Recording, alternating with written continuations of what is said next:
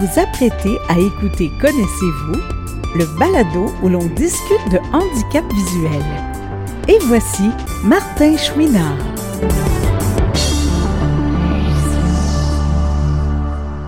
Bonjour à tous et à toutes et bienvenue à Connaissez-vous, 29 avril, dernière émission du mois. Hey, ça passe vite pareil, hein? On est là rendu à dans les émissions 190. On, est même rendu, là, on, peut le dire, hein, à l'émission 196. Il va rester 197, 198, 199 et 200 au mois de mai. Et oui, on va se rendre, mon petit doigt me le dit, à l'émission 200. Mais avant de se rendre là, hein, parce qu'on ne va pas aller euh, plus vite que, la roue, comme on dit, hein, on ne va pas mettre euh, les la charrue devant les bœufs.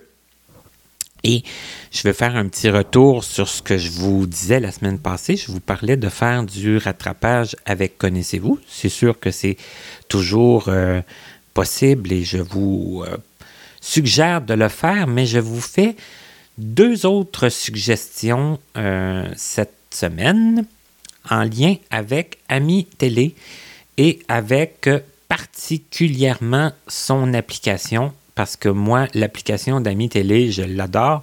Je la trouve euh, facile à utiliser et on peut faire beaucoup de découvertes et beaucoup de rattrapage aussi sur, cette application-là avec euh, leurs différentes émissions, les reportages, les documentaires et tout. On peut des heures et des heures de plaisir. Et je vous parle particulièrement de deux émissions cette semaine dont je vous ai déjà parlé, je crois.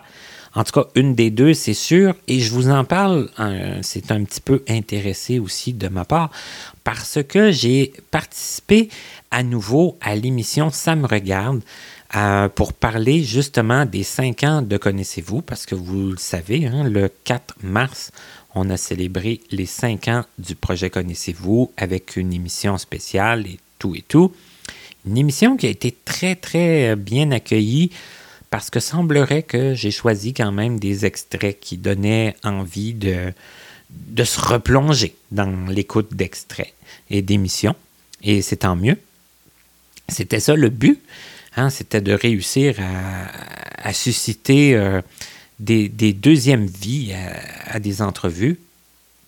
Eh bien, j'ai participé à, Ça me regarde. Je peux même pas vous dire euh, la date euh, tout à fait, tout à fait exacte. C'était la semaine dernière ou là deux semaines. C'était pas encore déterminé au moment où on a enregistré. Puis comme, bon, vous le savez, hein, connaissez-vous, c'est, quand même un peu euh, préenregistré. Alors, euh, ça va être une bonne raison d'aller sur l'application et de voir si c'était pas justement la semaine dernière ou le deux semaines ou cette semaine ou la semaine prochaine. Hein?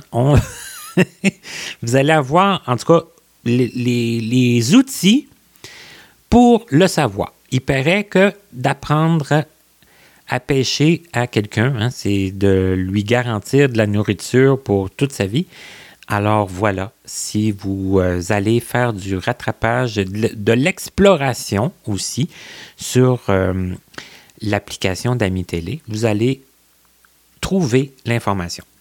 La deuxième émission dont je veux vous parler, encore là, c'est pas totalement désintéressé parce que je connais les, des gens qui y ont participé, c'est l'émission Ça ne se demande pas, qui est très intéressante parce que justement, il y a des questions qui sont posées aux participants que des fois, on serait peut-être euh, gêné ou mal à l'aise euh, de poser. Et là, on retourne en arrière d'environ un an et presque et demi, alors que mon amie Katia Darèche a participé à l'émission Ça ne se demande pas à des personnes qui vivent avec un handicap visuel. Et là, un an à peu près jour pour jour après, c'est ma patronne Mélissa Cécile qui a participé, elle, à l'émission Ça ne se demande pas à des enfants de parents ayant un handicap. Donc, ce n'est pas handicap visuel spécifiquement, c'est tout handicap confondu. Mais vous le savez, ma patronne Mélissa, elle, ses deux parents sont atteints d'un handicap visuel. Alors, pour ce qui est de Mélissa, c'était concernant le handicap visuel. Ça forcément, on en parle un peu pendant cette émission-là. Là, je suis quand même un méchant garçon parce que je n'ai pas encore écouté ces deux émissions et j'ai une pseudo bonne raison, je vous dirais, parce que quand j'ai voulu aller écouter l'émission de Katia l'an passé, ben, j'ai été exploré, comme on dit, et je suis allé écouter des émissions de d'autres sujets que le handicap visuel. Entre autres, j'ai écouté une émission que j'ai trouvée fort intéressante. C'était Ça ne se demande pas à des personnes de grande taille. Et là, je peux vous dire tout de suite, sans brûler de punch, que les gens de grande taille qui étaient là, c'était pas des gens de 6 pieds, 6 pieds 1, là, c'était des gens de 6 pieds 9 puis de 7 pieds 4. Et il y avait de très bonnes questions, en tout cas, à répondre. Alors, euh, je vous propose l'application d'Ami Télé, d'aller faire une découverte, euh, une exploration générale de tout ce qui s'y trouve et particulièrement pour l'émission Ça ne se demande pas et l'émission Ça me regarde, hein, qui est comme le magazine dédié au handicap euh, d'Ami Télé, qui est diffusé à chaque semaine. Hein, quand même, c'est une grosse machine, ça, ça me regarde. Moi, les deux fois que j'y ai participé, en tout cas, j'ai trouvé ça très impressionnant. La première fois, j'étais allé en studio et la deuxième fois, c'était euh, à distance. on était sur nos, ordinateurs. Mais quand même, hein, on voit toute la préparation de cette émission-là, toute l'équipe. Euh, c'est fort, fort intéressant. En tout cas, moi, j'ai adoré participer à cette émission. Donc voilà, alors mon invité d'aujourd'hui, peut-être que ça lui aurait aidé d'avoir à l'époque des émissions comme ça pour euh, justement dire, entre autres, à ses professeurs et à ses collègues de classe un peu comment euh, fonctionner avec une personne à tête de handicap visuel. Ça aurait aidé un peu euh, son intégration et ça lui aurait permis de vivre moins de moments difficiles, mais que voulez-vous? À l'époque, c'était pas comme aujourd'hui. Hein, toute cette euh, espèce de façon de parler des handicapés, de faire de la sensibilisation était très différente. Mais voilà, on jase avec notre invité de cette semaine.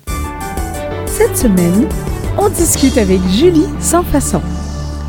Encore une fois, cette semaine, je suis en mode exploration parce que la personne que je vous présente m'a été proposée par une autre invitée à qui on a parlé en début de saison. Elle s'appelle Julie Sans Façon. Tout d'abord, bonjour Julie. Bonjour. Merci beaucoup d'accepter de participer au projet. Je sais que c'est comme quelqu'un qui, qui t'en a parlé, puis tu as accepté toi aussi de participer. C'est fort apprécié parce que ça fait grandir mes connaissances de, personnes. Et en plus, ben, ça fait grandir mon projet. Alors, euh, c'est vraiment très apprécié. Euh, j'aimerais ça qu'on commence par le début, hein, si tu le permets, parce qu'il paraît que commencer par le début, hein, ça permet de, de, comprendre bien des choses. Alors, est-ce que tu est-ce que tu serais d'accord à nous de nous dire euh, à quel endroit tu es né et environ vers quelle époque? Oui, je suis vraiment un pur produit des années 70 de la banlieue de la ville de Québec. OK. Oh oui, là, c'est comme on dit, là, c'est euh, euh, surtout là, si je, je, regarde euh, on est rendu ma vie maintenant et je pense où est-ce que où est-ce que je suis née, là, je me dis, j'ai parcouru des kilomètres. Je suis née euh, dans une un petit, petit arrondissement qui s'appelle Loretteville, qui est en techniquement en banlieue de Québec. Et puis justement, là, je suis née en je suis un ce qu'on appelle un bébé d'hiver. Je suis née au mois de février. D'ailleurs, je, par rapport à ma date d'anniversaire, il s'agit du 25 février 1972, justement, là. Euh, oui. Et euh, euh, c'est certain que les années 70, c'était les années 70. je pensais à ça. J'ai dit quand je suis quand à l'époque où je suis née, Nelson Mandela, je crois qu'il était il, ben, il était en prison. euh, le régime d'apartheid était toujours bien vivant et je crois qu'il y avait toujours une guerre au Vietnam. J'ai dit, wow! Euh, je dis, il y a vraiment autant de temps qui, qui s'est déroulé entre justement là, ma, fameuse naissance. Je suis, bon, euh, famille nucléaire de quatre personnes, papa, maman, soeur aînée et puis moi-même. Et donc, il y a deux, deux enfants. Et puis, euh, justement, dans ma très tendre jeunesse, apparemment que je, euh, je déménageais assez souvent, mais je ne m'en souviens pas, compte tenu du, euh, tout petit âge. Et les premiers, vraiment, les premiers souvenirs que j'ai, mes parents avaient acheté un immeuble, des immeubles sur une petite rue à Québec qui s'appelle la rue des Franciscains. Et je m'en souviens un petit peu. OK. Je m'en souviens un petit peu avec mes petits yeux. Oui, euh, c'est un. Euh, quand, quand on parle de mes petits yeux, ça va falloir en parler. Il va falloir, pardon, en parler aussi, oui. Ben, habituellement, ça vient assez vite dans mes questions aussi, hein, à savoir si toi, à ta naissance, tu avais déjà comme un problème de vision ou, ou pas, ou si c'est arrivé plus tard. Oui, ben, c'est ça, quand je parle, euh, je, mentionnais les, euh, les premiers euh, les premiers souvenirs. Je, me souviens d'avoir joué dans une ruelle. Je me souviens que ma sœur s'était fait voler un cheval à bascule, qui était bien déçu. Et c'est comique parce que dans ces souvenirs-là, je ne me souviens pas nécessairement que la question d'acuité visuelle je me souviens pas d'avoir eu des, des difficultés, d'avoir vécu des difficultés en particulier, mais c'est parce que je pensais que tout le monde le voyait comme moi.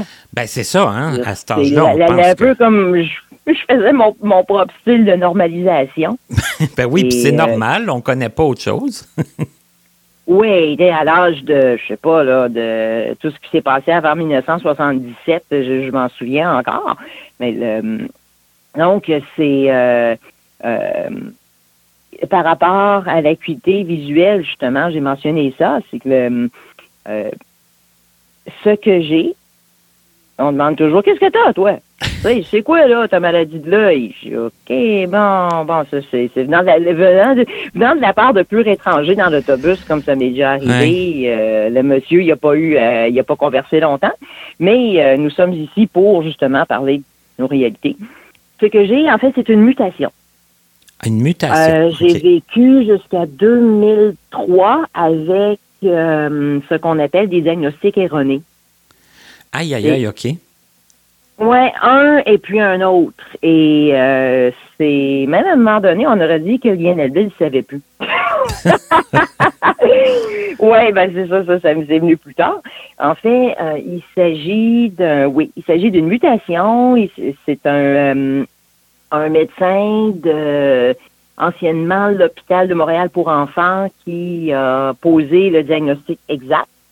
Et on l'appelle en anglais, parce que je ne me souviens plus du nom en français, congenital stationary night blindness. Donc, congenital, euh, c'est euh, congénital de naissance. Mm-hmm. Alors, on a la réponse, je suis né avec cette, euh, cette particularité. Stationary, ça c'était relativement stable. Il y a eu, il y a eu une, certaine dégénérescence, oui. Night blindness, euh, c'est cécité crépusculaire. En fait, c'est un genre de méga truc où il faut qu'il y ait six symptômes, un peu comme euh, quelqu'un qui va se qui veut se faire diagnostiquer une autre problématique de la santé. Donc, c'était forte myopie. Ah, je, je, je, il faut, faut pas des farces, il faut que je les compte sur mes doigts. forte myopie myopie un peu comme une personne qui vit avec l'albinisme. OK. Euh, ensuite, photophobie. Ensuite, cystée crépusculaire. Euh, le jour et la nuit, je peux. Tout le monde dit Ah, je vois pas bien dans le noir, mais c'est parce que s'il me, me manque un peu d'éclairage, je bascule en cystée légale. C'est presque spectaculaire. OK. C'est vraiment là, en forte myopie, photophobie, cystée crépusculaire, strabisme, astigmatisme et nystagmus. Bang, j'ai levé les six. Alors, c'est vraiment comme, ce ne sont pas des yeux, ce sont des pizzas pochettes que j'ai, sérieusement. Sérieusement, là, tu sais quoi, ta ben là Pourquoi ils ont mis tellement de bebelles dans un seul œil? C'est plus tard que je l'ai découvert. OK. Mais, C'était, euh, ouais. j'allais dire, mais comme tes premiers souvenirs, ben, comme à, à l'enfance, euh, que c'est où que tu as commencé à, à te rendre compte justement que tu voyais pas comme, comme tous les autres? C'est probablement quand je suis arrivée euh, dans le, ce système qu'on appelle le système scolaire. Oh oui, c'est en première, euh, ben, quand on quand il y a eu, bon, ben nous allons formellement, c'est ça, c'est bien sûr ce qu'on a fait avec nos parents à la maison, c'est bien. Oui, c'est comme un peu plus formellement, c'est la lecture, l'écriture, donc l'apparition de cette chose que je déteste toujours autant, qui est un tableau noir avec des traits. Ben, c'est parce que je voyais pas au tableau, vraiment. C'est clair. Et puis, euh, j'avais pas le choix que de m'asseoir toujours en avant de la classe. Alors, ça laisse l'arrière de ma tête bien libre pour que les, on se tire des, des, des bouts de papier puis des gommes à effacer. Là. Je veux dire, je suis, je suis, j'ai personne devant moi avec là. Bon, c'est un peu. Alors, j'ai été un peu forcée d'être une bonne élève. Mais c'était le euh, genre de souvenir dont je me souviens, c'est qu'il fallait que je m'assoie en avant, puis je trouvais ça pas juste. J'aurais voulu être assise ailleurs qu'en avant c'est, le party, il n'est pas en avant. Et, euh, et euh, le- la question, quand les feuilles sont arrivées, des choses avec des feuilles et des crayons, oui, mais là, ben, c'est que c'est tout petit. Et j'ai commencé à trouver la vie tout petite, tout petite, tout petite assez rapidement. Et euh, surtout deuxième, troisième année, là, quand est arrivé cette chose qu'on appelle des mathématiques, ben là, des, des- les enseignants écrivent des trucs, les fractions, puis tout ça au tableau. Oh my God. Et euh, en fait, je n'ai pas eu accès à des mesures d'adaptation en classe. Vraiment, vraiment, ce qu'on appelle de mesures, là. Il a fallu que j'attende à l'université. OK. Oh mon Dieu. J'ai eu, euh, à part d'avoir un télémicroscope, euh, j'avais rien. Ah, C'est que mes parents ne se sont pas occupés de cet aspect-là de mon éducation, Ben, de ma scolarité. mais, mais, mais ni tes professeurs, ni tes directeurs, ni personne. Non, en fait, c'est que quand ça allait mal, c'est que ça, la, faute me retombait dessus, c'est que j'avais des problèmes de comportement, que je voulais avoir trop d'attention. Et il y a même, est-ce que j'étais en secondaire 1 ou en secondaire 2? Une euh, enseignante qui a dit à ma mère que je me servais de mon statut de personne handicapée, que je profitais du fait que j'avais un handicap pour euh, ne pas euh, euh, ne pas ben c'est ça, ça, j'en profitais pour Ouais, tu sais, pour euh, pas. pour, pour zigzaguer, tu sais. Mhm. OK. C'est juste parce que je ressentais un malaise. Et puis, euh, donc, c'est par rapport euh, première année, deuxième année, secondaire, tout ça, c'est là que le, le fossé entre moi et puis ce que j'aurais dû être capable de faire en temps normal, ça, c'était ma façon de mettre des, des, euh, des guillemets. J'ai mis des guillemets sonores. normal. J'y ai jamais cru. Non, mais c'est parce que c'est insultant. C'est choquant, ça, des, des choses comme ça, parce qu'ils reconnaissaient quand même ton handicap, mais ils il faisaient rien pour t'aider, puis ils disaient que tu t'en servais pour, euh, dans le fond, pour, pour euh, faire des, des, des, des choses que tu n'aurais pas dû euh, faire comme, comme les enfants, comme normaux. C'est- c'est c'est fou. Ben, c'est un peu, j'ai dû développer un euh, peu, un, comment je peux dire, un peu récalcitraire, là, tu sais, c'est dire, euh, ça me tente pas de faire ce que vous me dites de faire, là, parce que c'est comme, ça me, ça me dérange, je suis pas capable, ça m'énerve, vous m'énervez, c'est comme, comment un adolescent peut être, là. Mhm. Et euh, c'est euh, est-ce que à cette époque-là, là, on est rendu dans les années 80 solidement. euh, euh, justement, là, je est-ce que vraiment les enseignants étaient au courant? C'est juste que je voyais pas bien, mais il y avait euh, il y avait rien d'apparent à part ce que les gens considéraient comme des tics un peu de m'approcher aussi. Ben, parfois, mes, mes lentilles cornéennes piquaient mes yeux. Alors, bon, ben, je frottais mes yeux. Là, ben, les, les autres mettaient à m'imiter. Et euh, c'est, je pense que le- le- l'ampleur de la problématique, il n'y a aucun enseignant qui en était au courant. Et mes parents me l'ont dit un petit peu, c'est que ce n'était... Il y avait un certain détachement. C'est comme si mes problématiques de santé ne les concernaient pas. Alors, j'ai eu à me débrouiller très rapidement pour essayer de comprendre pourquoi il y avait des problèmes et puis pour euh, euh, ben éventuellement la recherche de solutions. Je dirais quelle solution? Je veux dire, c'est euh, euh, je vivais comme ça tout simplement, mais c'est beaucoup plus tard quand j'ai su qu'il y avait des trucs qu'on appelle des mesures d'adaptation. Ben là, je, m'y suis mise en, à 200% parce et c'est mes parents ou ma famille. certains quand on est plus vieux, ben c'est, on se débrouille un peu plus. Mais je à part de me faire conduire en voiture à des rendez-vous, je ne me souviens pas d'une aide particulière que ma famille m'a prodiguée. Peut-être m'acheter des lampes de poche, des choses comme ça, là.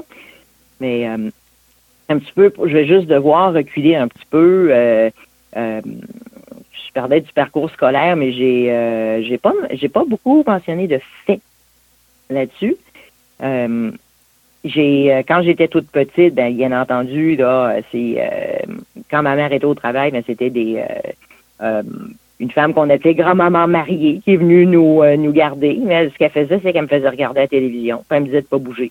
Super intéressant, ça, pour un enfant.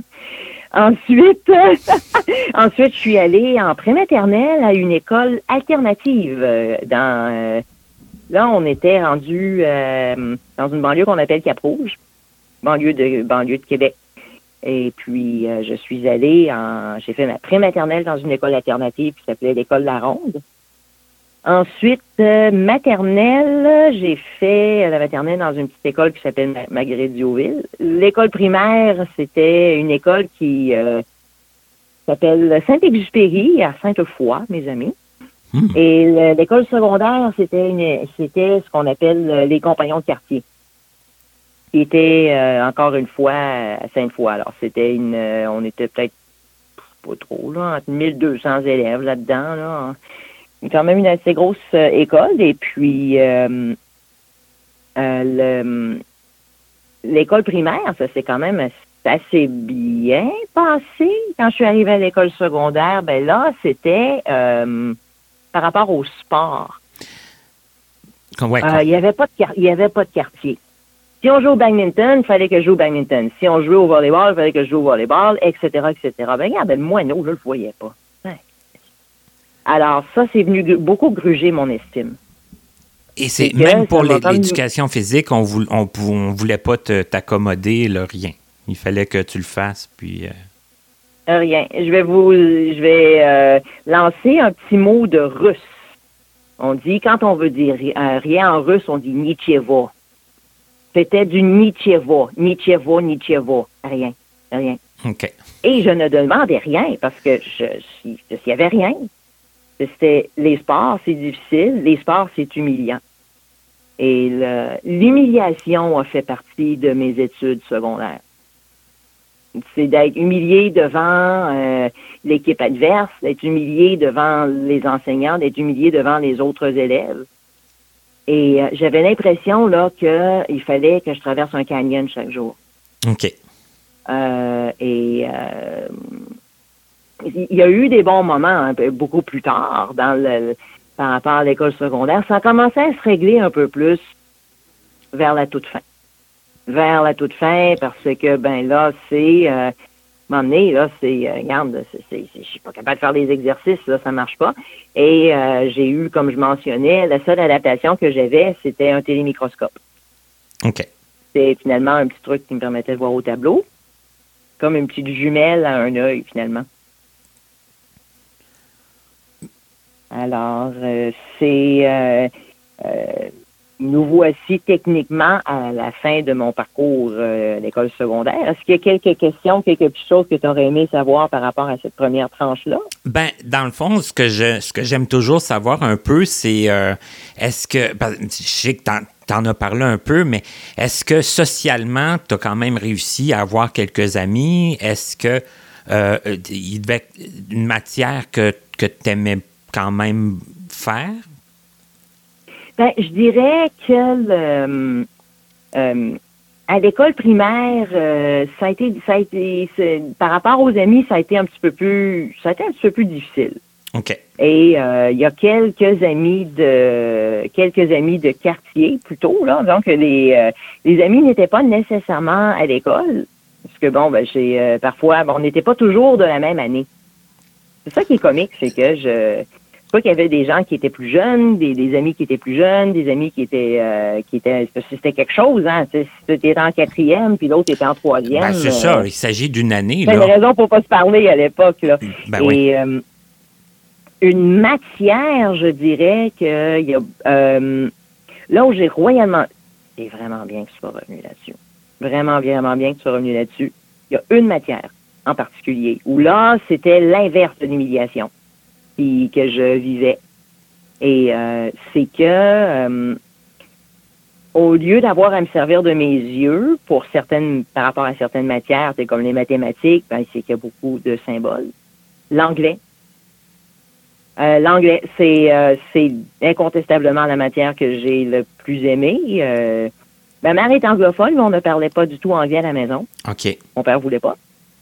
Mais j'ai trouvé une façon d'apprendre l'anglais quand même.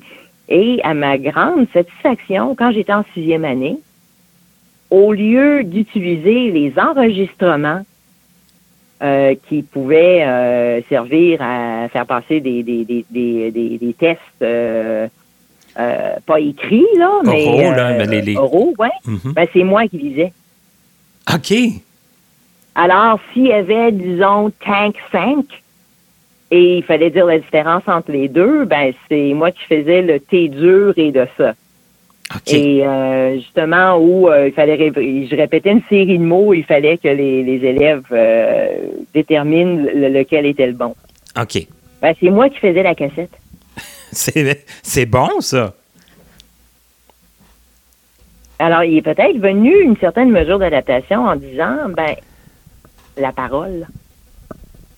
Oui, c'est ça, la parole, ça fonctionne bien, puis tu avais, le, avais aussi quand même la, la, la facilité là, de justement de, de- d'être capable de le dire comme il faut, là, puis tout ça. fait- Mhm.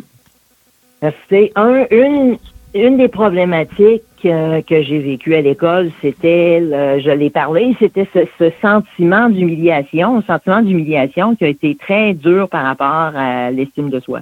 Ben oui, je comprends. c'est comme il y a quelque chose qui a été planté dans ma tête très, très, très tôt dans ma vie en me disant t'es pas bonne. T'es pas capable. Euh, T'as l'air folle. Et euh, à force de faire rire de moi, tu sais, à un moment donné. Mais, euh, mais à un moment donné, il a, dit il, fallait que quelque chose de fort et il fallait que quelque chose qui est à moi ressorte de ça. Et les yeux que j'ai font partie de moi-même. C'est comique comme je l'ai compris très tôt. Il faut que je fonctionne et quand les autres ne sont pas d'accord avec ce que je fais, comment j'agis, de quoi j'ai l'air, euh, je frotte mon œil, euh, je me colle le nez, ça, ne les regarde pas. Alors ma façon de gérer l'inconfort social, ça a été de dresser un mur et de mettre des barbelés. Et de dire que d'un côté du mur, il y a les autres et de l'autre côté du mur, il y a mes émotions. Et c'était de me dire, ils ne m'auront pas ces morons-là. Ceux dans le tas, là, l'autre côté du mur, qui sont des morons, ils ne m'auront pas. Alors, c'était de dire, là, je pouvais me faire lancer un peu n'importe quoi et euh, je me plantais sur mes petites pattes, là, bang, bang, bien carré, j'ai dit, bring it on. Et c'était, je pense, que c'était cette, cette attitude-là qui déplaisait aux enseignants.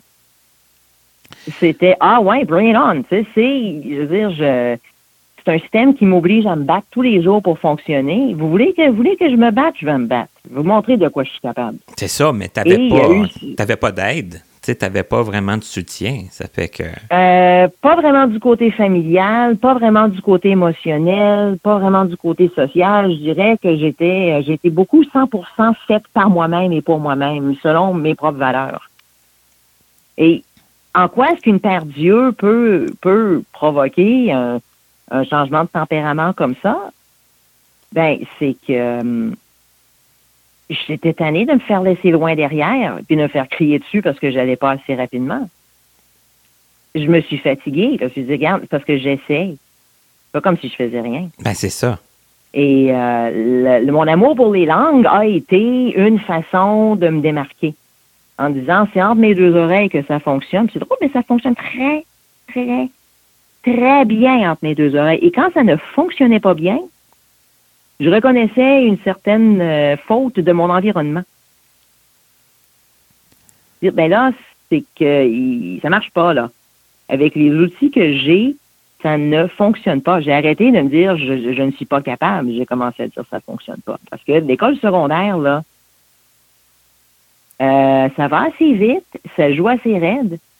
Et c'est une période où est-ce que justement on, on forge notre personnalité. On apprend des petits adultes. Et quand je sens que j'ai le cinquième des outils qui me manquent, il faut que moi-même je devienne une adulte. Ben oui, Ben, il y a très le vite. hein. Sentiment de la, Euh, le sentiment de la justice a été euh, très important pour moi. OK. C'est pas juste ça.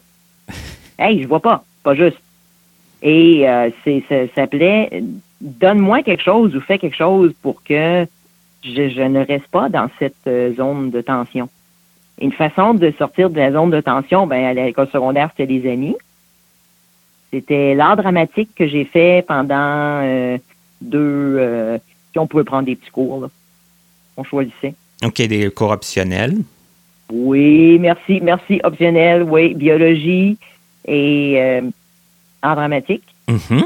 Et euh, le français, qui était une matière très forte. Et la seule année où est-ce que mes notes ont chuté, ben, c'est parce qu'on savait qu'on allait avoir un enseignant vraiment en poche qui... ma, ma sœur était- m'avait averti au sujet d'un enseignant qui, lui, m'a- lui, lui, il, il me plantait devant la classe, mais il plantait tout le monde. Alors, j'ai dit, OK, j'ai j'ai appris que des fois, il y a des adultes qui sont juste pas gentils, puis c'est Ouais, ça peut arriver comme à- dans une dans, dans une Ouais, classe entière. Là. pas prendre les choses euh, au niveau personnel. là. Et le, le, à part le secondaire 2, le français, euh, ça a été très bien. L'anglais, ça a été très bien. Et euh, au côté social, c'est que je suis allée chercher à l'extérieur du contexte scolaire. OK. Dans une maison, dans une maison de jeunes, on l'appelait la maison des jeunes de Cap-Rouge. Et c'est drôle, là-bas, j'en avais pas de problème. J'en avais pas de problème à la maison des jeunes. Tu étais bien accepté, tu étais. c'est ça, tu pouvais euh, te- Ben, Personne réaliser. qui se moquait de moi, il n'y a personne qui riait de moi. Il n'y a personne qui me disait envoie, il n'y a personne qui me sacrait dessus quand je quand je ratais le ballon. Il n'y en avait pas de ballon. Le ballon, là, c'est tu peux pas jouer au ballon, tu joues pas au ballon, on a tête. On est, c'est une c'est une maison justement, c'est dans un ancien poulet frit Kentucky. Ah oui, Et OK. euh, ouais. Et euh, c'est ce qui m'a euh, tranquillement euh, euh, là où il y a eu vraiment ma, ma grande, grande, grande libération, c'est quand je suis au Cégep. Ben, ben Vraiment. oui, Là, le cégep, ça a tout changé, ça. parce que là, pendant qu'on est au secondaire, on y pense à ça. là. Qu'est-ce qu'on va faire après? Oui. La première chose que j'ai faite, c'est me débarrasser des mathématiques. Ouais. On, ça, on peut Et- comprendre. Ce qui était une mauvaise décision euh, au point de vue carrière, parce que les mathématiques étaient un préalable pour faire ce que j'aurais voulu faire, c'est-à-dire des communications. Mhm. Mais euh, me dit, ben, c'est peut-être avoir eu, certainement avoir eu des mesures, j'aurais réussi mes mathématiques. À un moment donné, j'aimais pas ça. C'est vraiment, c'est un peu dire, j'ai découvert qu'il y a certaines choses que je n'aimais pas, mais c'est pas parce que je les aimais pas, mais c'est parce que c'était compliqué et je ressentais des émotions négatives. Je ne resterais pas avec des choses qui me font sentir des émotions négatives. Ben, on fait pas exprès pour aller se, se foutre dans un dans un, un guépier, comme on dit, hein? Ben parce que quand c'était beau, quand c'était intéressant, quand c'était bien là, le- le- le- le- la vie, mon environnement, euh, euh, quand j'étais peut-être plus jeune ou quand j'étais à l'école secondaire, ben tu sais, c'était, euh, euh, pense que dans la vie, même quand on, même quand j'étais euh, petite puis jeune, ben c'est qu'idéalement je voulais bien me sentir, puis idéalement ben je voulais pas tomber et me faire mal.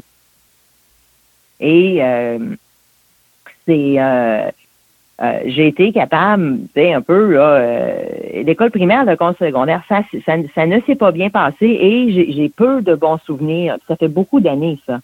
Mais les bons souvenirs ont été à l'extérieur de l'école, à l'extérieur de ce système-là. Et euh, à Cap-Rouge, il y avait un très beau parc.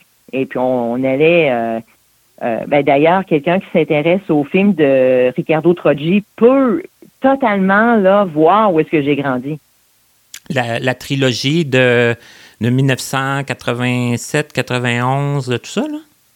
Ricardo Troggi était dans le, à, la même école et à la même année que ma soeur. OK. Alors, ce, dont Ricardo Troggi parle avec un parc, avec un Perrette, avec euh, Anne Tremblay. Anne Tremblay, je la connaissais. Ah oui, OK. je me dis, si quelqu'un veut plus de, renseignements au sujet de la petite enfance de Julie et de l'enfance et de l'adolescence, ce sont dans euh, euh, pas, toute la trilogie, mais oui, c'est justement Cap-Rouge était un bel environnement parce que il y avait surtout pour un enfant. Je faisais du vélo comme tout le monde faisait du vélo. OK.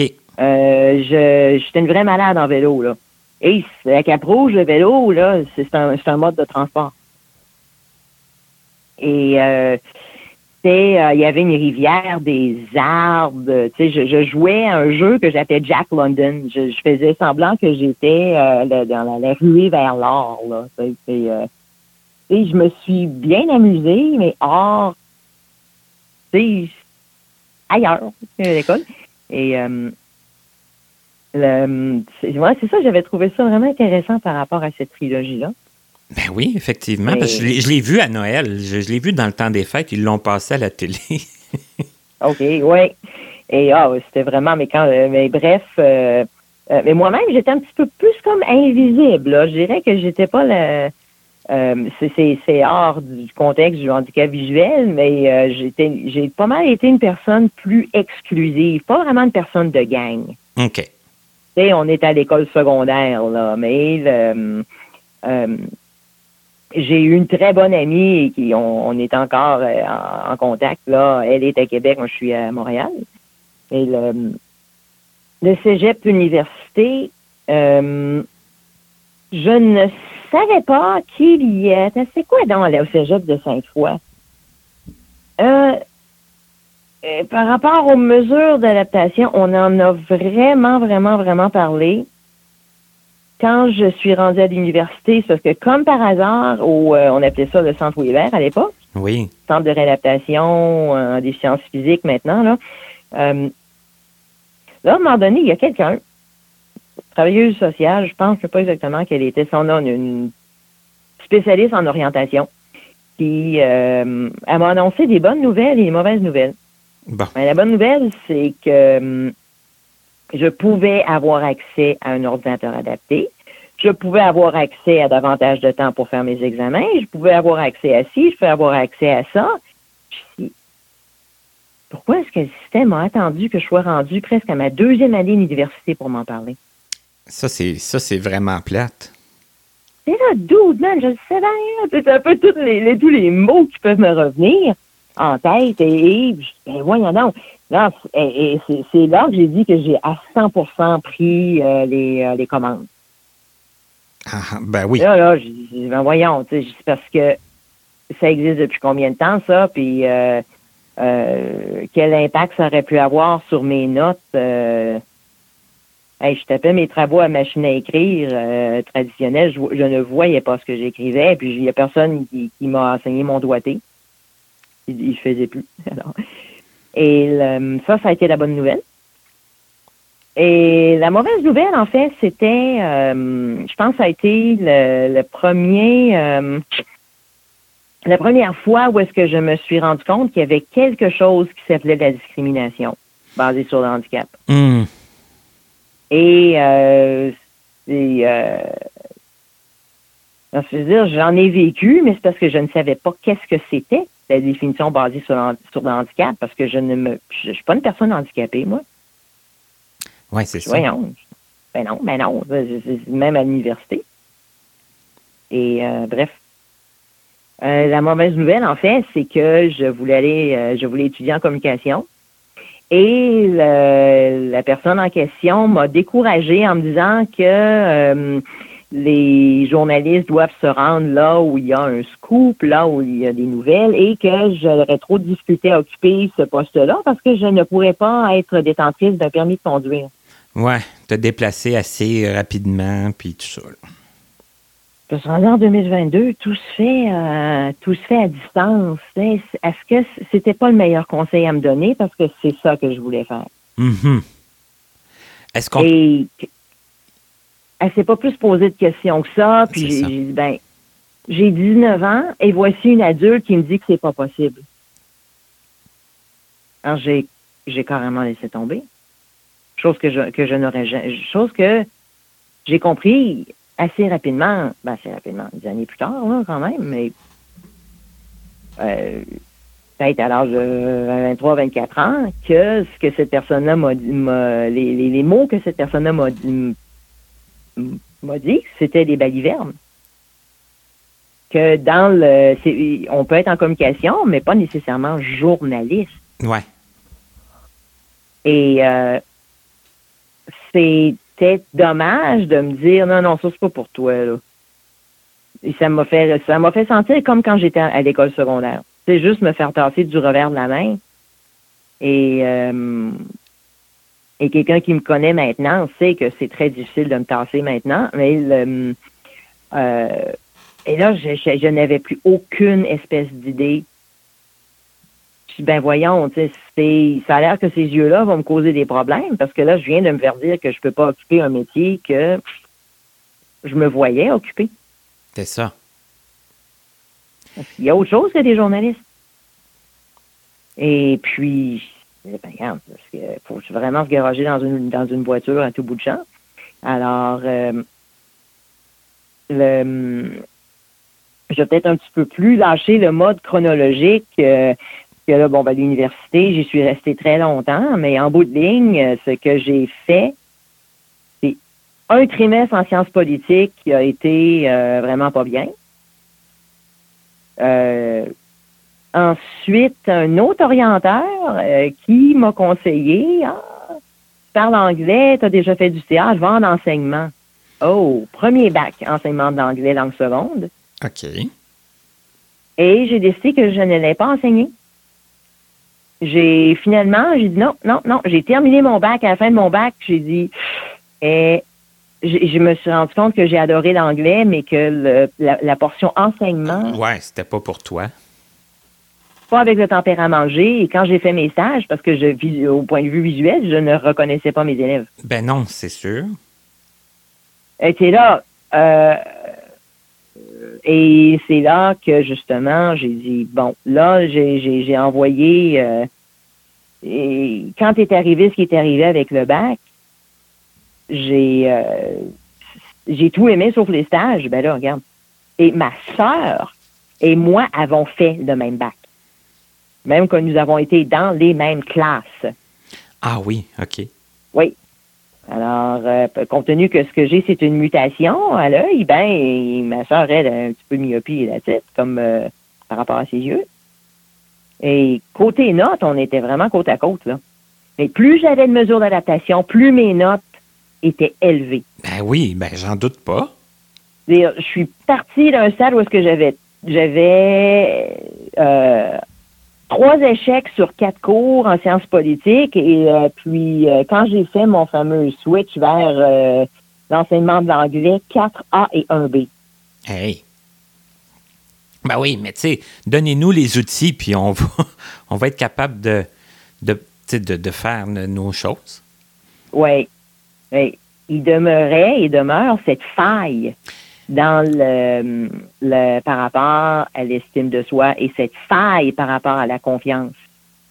J'ai dit j'étais rendu à l'âge de 22 ans et puis euh, je trouvais ça physiquement raide à l'université, mais j'ai dit c'est euh, bon, c'est par rapport à oh boy, c'est c'est euh, un autre calibre, c'est un autre calibre. Et euh, euh, mais j'étais presque indestructible à cet âge-là. Alors, si je pouvais rester à la bibliothèque jusqu'à 23 heures, là, c'était euh, alors euh, Ouais, tu as le- mis les bac en efforts. tradu- Tu as mis les efforts quand même pour, euh, pour y arriver. Là. Hey, c'est que c'était encourageant Mhm. que de mettre les efforts pour y arriver parce que ces efforts portait fruit. C'est ça, ça donnait des résultats concrets. Je pédalais pas dans le vide à essayer de voir une euh, coefficient de je sais pas quoi sur un tableau noir écrit avec du, une craie blanche ou jaune parfois. C'était euh, là, c'était bienvenue, euh, bienvenue le monde de l'informatique des années 90. Tu sais, il y avait un mot qui s'appelait DOS. Oui. Word Perfect. Mhm. Mon père qui utilisait Napster, mais ça, ça n'a rien à voir. là. Non, c'est Mais, autre euh, affaire. c'est ça, mais tu sais, c'est cool, technologie. Tu peux même écouter de la musique avec ça. C'est donc bien cool. Et alors, il y a eu un bac en traduction, il y a eu une maîtrise en traduction. Moi, quand j'ai fini le bac, j'ai dit non, non, non, là, je. Euh, ça m'a pris deux ans pour faire mon bac en traduction au lieu de trois. Et puis, euh, est arrivée la maîtrise. Et c'est la traduction, c'est pas de l'interprétation, parce que l'Université Laval n'offre pas le, le- n'offrait pas le programme de- d'interprétation à cette époque-là. Alors, euh, j'ai euh, j'ai commencé mon bac en enseignement d'anglais en 1992. Je l'ai terminé en toute fin 95. OK. Ensuite, qu'est-ce que j'ai été faire? J'ai fait euh, une session, le temps de me dire qu'est-ce que je quand je ne savais plus trop. J'ai fait une session en, en psychologie, mais c'était euh, j'étais pas inscrite formellement. Là, J'ai dit non, finalement, les langues m'ont plus euh, parlé. Alors, de 96 à 98, il y a eu le bac en traduction. Et j'ai fait ma maîtrise en traduction de 98 jusqu'à 2002. Pourquoi ça, pourquoi ça m'a pris tant de temps? Voulez-vous le savoir? Ben, moi, j'aimerais ça. J'ai découvert la vie à l'étranger. Ah, ben, c'est tout qu'un tout qu'un projet. Oui, j'ai, c'est ça, en- à l'automne 98, j'ai rapidement appris qu'il y avait un- une entente euh, bilatérale entre euh, l'Université d'Ottawa qui chapeautait tout cela, mais que justement, je me suis trouvée à faire ma deuxième année de maîtrise. euh, j'ai commencé ma maîtrise en 98 à l'Université Laval à Québec. Et ensuite, en 99, un an plus tard, j'étais à Édimbourg. Oh, OK.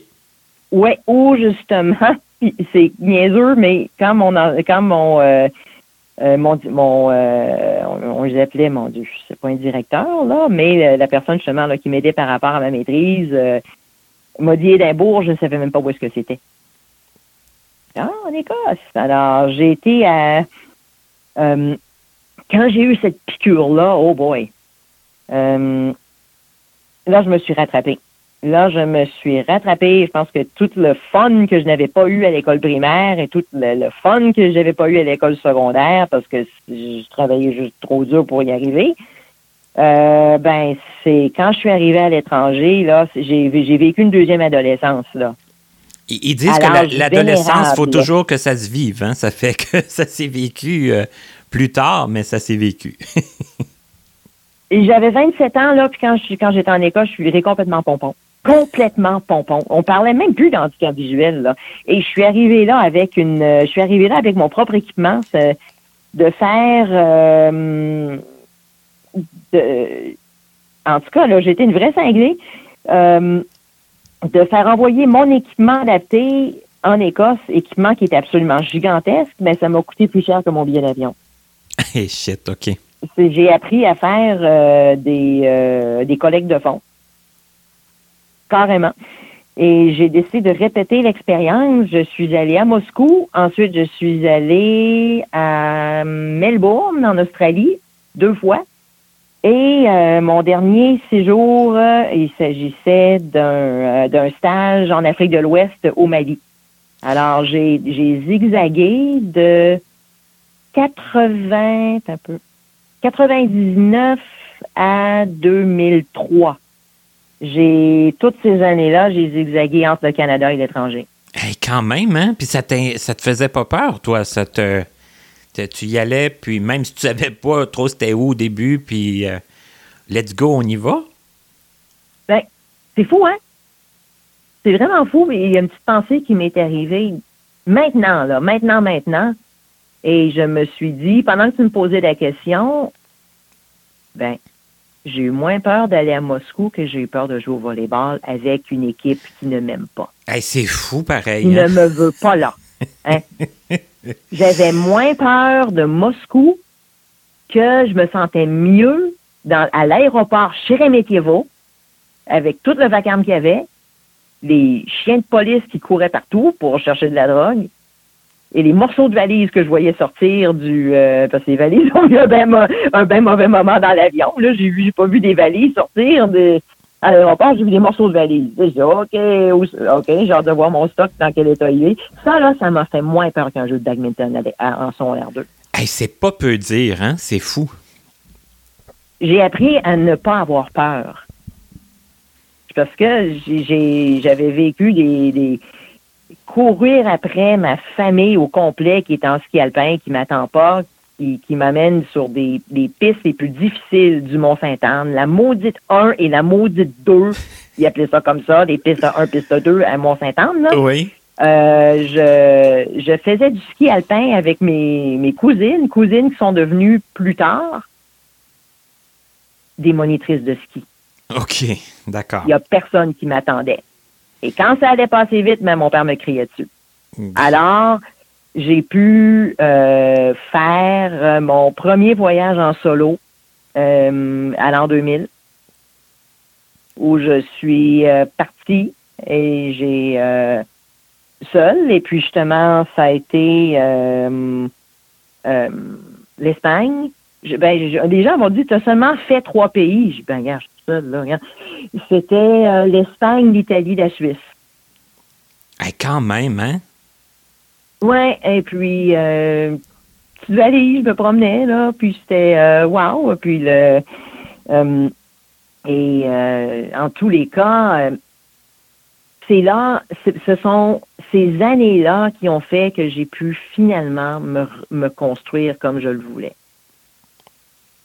Où j'ai essayé, j'ai fait mon possible pour enlever les cellules négatives qui avaient été plantées dans mon milieu familial, dans mon milieu scolaire, aussi par rapport à des petites job à temps partiel que j'avais eu, tu sais, dire Hein, t'es aveugle ou t'es ça. Mais j'ai voulu euh, et remplacer les éléments négatifs par des éléments positifs. Hmm. C'est pas que la petite, euh, la petite Ouais. chose, là. Pardon? C'est quand même pas. C'est- louable, mais c'est pas simple non plus à faire.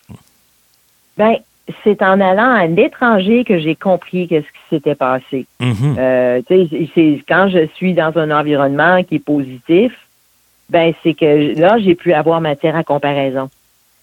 En me disant, hey, c'est vrai quand s'est passé telle chose là, pour- pourquoi est-ce que je, je suis en mesure de me déplacer d'un pays à un autre, mais j'ai eu de la difficulté à regarder un tableau.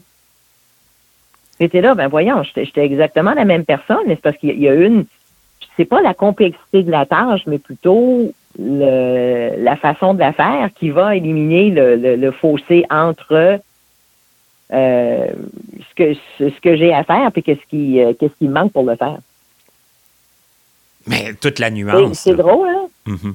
C'est c'est- c'est ça, tu sais, c'est à l'école primaire, l'école secondaire, à l'université, c'est qu'il y avait moi, il y avait la chose que j'avais à faire, puis il y avait un écart entre les deux. Et quand j'ai été vraiment très grande adulte à l'étranger, je ressentais cet écart-là beaucoup moins.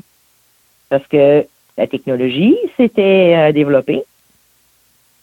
Tu sais, en- des années 80 jusqu'à à 2002. C'est, euh, on n'avait plus les mêmes ordinateurs. Euh, L'équipement et euh, les équipements adaptés devenaient de plus en plus légers. Les, les télévisionneuses ont arrêté de peser 4 tonnes C'est vrai.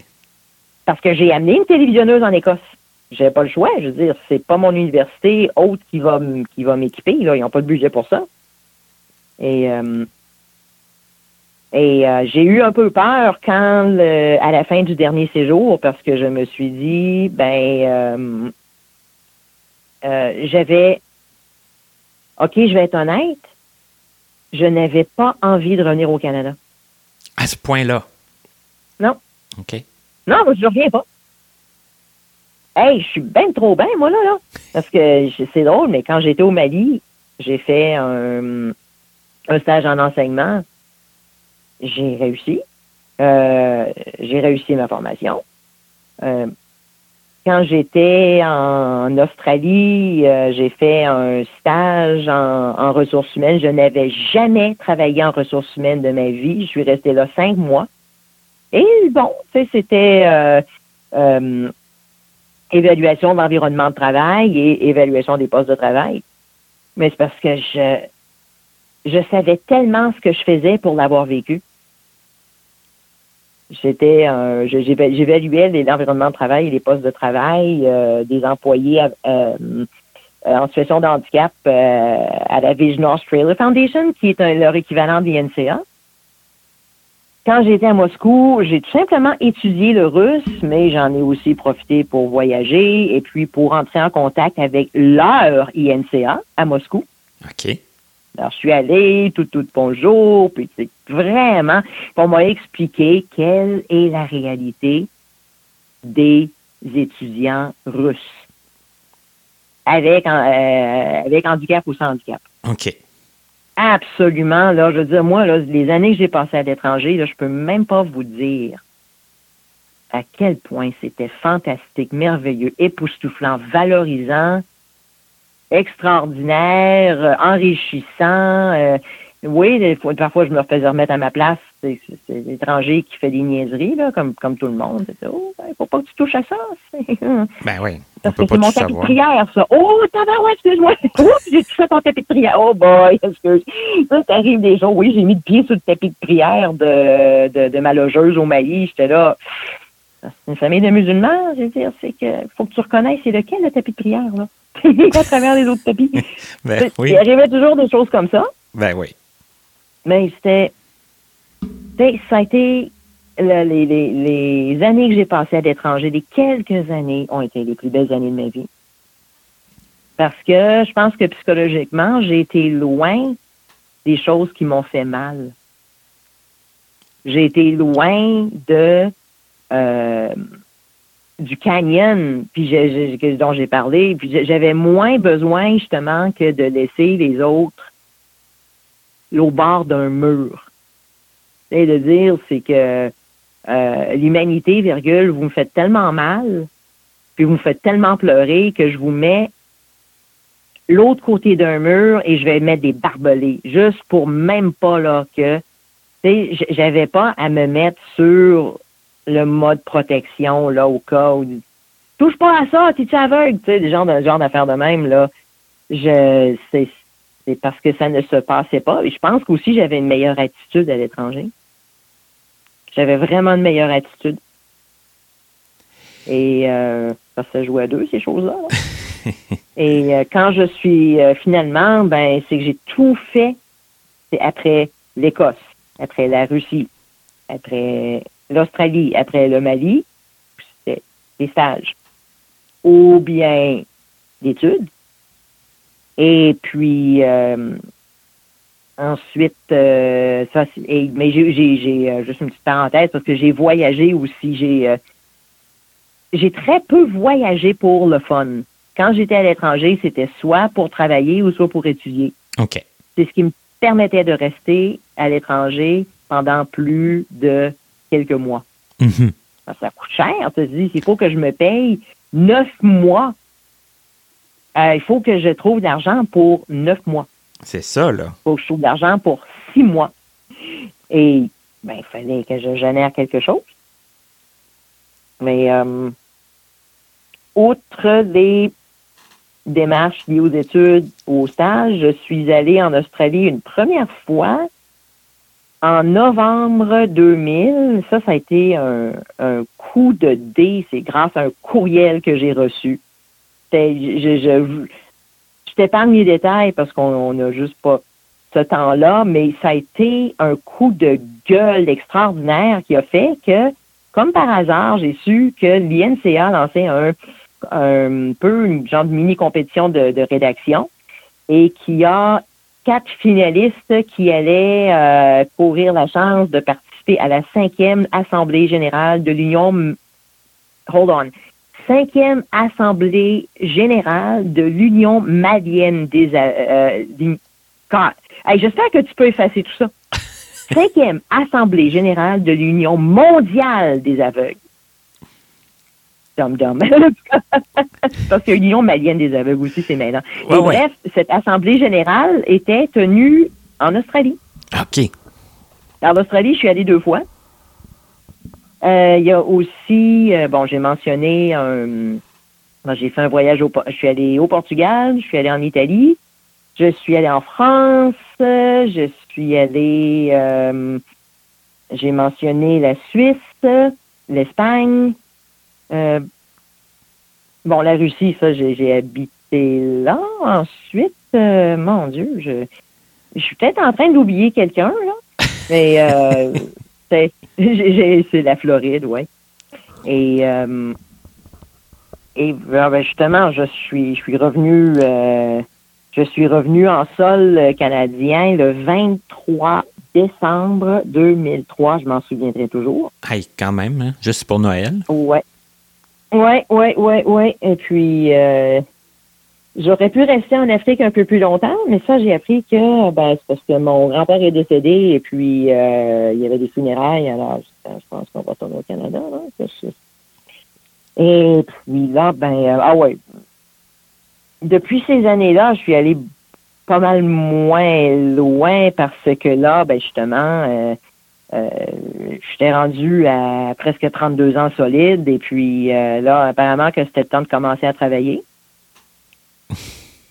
Alors, euh, j'ai vraiment fait mon possible pour me remettre, euh, comment dire, euh, je me suis moi-même passé les coups en disant là, c'est parce qu'il me faut de l'argent. Je, je me suis pas enrichi en étant à l'étranger. Je veux dire, entre mes deux oreilles, oui, mais c'est. C'est ça, ça L'argent que je gagnais, il partait. C'est ça, ça coûte cher. Ben, c'est surtout l'avion, les assurances et Bref, euh, j'ai occupé un emploi à ce qui était autrefois euh, visuel, qui est de Humanware. J'ai travaillé avec eux pas très longtemps, mais finalement, euh, mon poste mon poste a été aboli. J'étais assistante gestionnaire de produits. Je, me demande sincèrement ce que j'ai fait avec eux parce que, en fait, quand j'ai été embauchée par Humanware Visual, je me souviens d'une chose. Ton profil ne nous intéresse pas. C'est ton, c'est ton potentiel qui nous intéresse. Oh, OK. Parce que si mon profil ne les intéresse pas, ça veut dire que je ne peux pas faire l'emploi. c'est genre. Ouais, c'est bizarre. Si c'est, si c'est le potentiel de quelqu'un qui est intéressant, il faut le développer, ce potentiel-là. C'est ça. Je pense que mon, la personne qui me dirigeait était dans l'Ouest canadien. Alors, je vois pareil. Alors, euh, ben ça, ça a été une, une, crêpe ratée. J'avais déménagé, j'étais déménagé à Longueuil pour, euh, ouais, Longueuil. J'étais déménagé à Longueuil pour occuper ce poste-là. C'est tombé à l'eau. Ben, il a fallu, genre, je retourne à Québec. Et puis, euh, finalement, le, par rapport au reste de vraiment comme mon cheminement plus professionnel, euh, j'ai beaucoup travaillé avec les organismes par et pour. À un moment donné, je faisais des blagues. J'ai dit, j'ai travaillé pour tout le monde. Action des femmes handicapées Montréal, euh, Réseau d'action des femmes handicapées du Canada, qui est Canada qu'on appelle Don Canada, Vie autonome Montréal. Il y a eu euh, euh, l'Association québécoise des étudiants ayant des incapacités au poste secondaire. J'ai même donné, m'en donné, quand j'étais à Québec, des, petits cours euh, euh, à, Québec dans une association locale. j'ai j'ai bon j'ai j'ai réussi à travailler comme traductrice, ce qui était mon, mon profil, mais je me suis trouvée pendant 80% de mon parcours professionnel à faire autre chose. Mm-hmm. Et j'ai été totalement la femme à tout faire pour ces organismes-là. C'était fou, là. On me faisait faire tout sauf la traduction. Quand je dis tout, je veux vraiment dire tout. Tout, tout, tout, tout, tout. autant de vider une poubelle que de gérer l'horaire d'une euh, femme de ménage, que de me rendre chez Pure Later pour aller chercher des posters pour euh, des affiches, pour me rendre à Québec pour une conférence, pour faire mousser un projet, pour euh, faire une évaluation d'une maison d'hébergement pour femmes victimes de violences conjugales. J'ai participé à des marches exploratoires de sécurité j'ai, euh, je me suis adressée à une euh, à un petit groupe euh, d'étudiants de l'université McGill pour les sensibiliser par rapport au risque des agressions sexuelles par rapport justement dont les femmes en situation de handicap peuvent être sont bien trop souvent victimes, malgré qu'on on va dire le contraire, et d'expliquer ben c'est qu'est-ce qui peut être un obstacle pour qu'une femme ne demande pas de l'aide alors, j'ai euh, ce qui m'a euh, avec surtout avec les organismes euh, par et pour les femmes, j'ai exploré beaucoup la question, j'en parlais de la question de la discrimination tout à l'heure. Là, j'ai pu passer ce concept-là vraiment au crible. Ou c'était vraiment le scalpel, là, parce que c'était mon travail que de comprendre cet écart dont j'ai souvent parlé. Oui. Voici une femme, voici ce dont elle a besoin pour euh, voici ce qui est nécessaire. Voilà, voici une femme, voici ce qui est nécessaire pour qu'elle réussisse. On dit, ben, de travailler, c'est un droit, que d'aller à un CLSC sans, sans obstacle, c'est un droit. Que d'aller porter son enfant à la garderie sans obstacle, c'est un droit. Ben, pourquoi ça marche pas? C'était mon travail que de me poser ce genre de questions-là. Mm-hmm.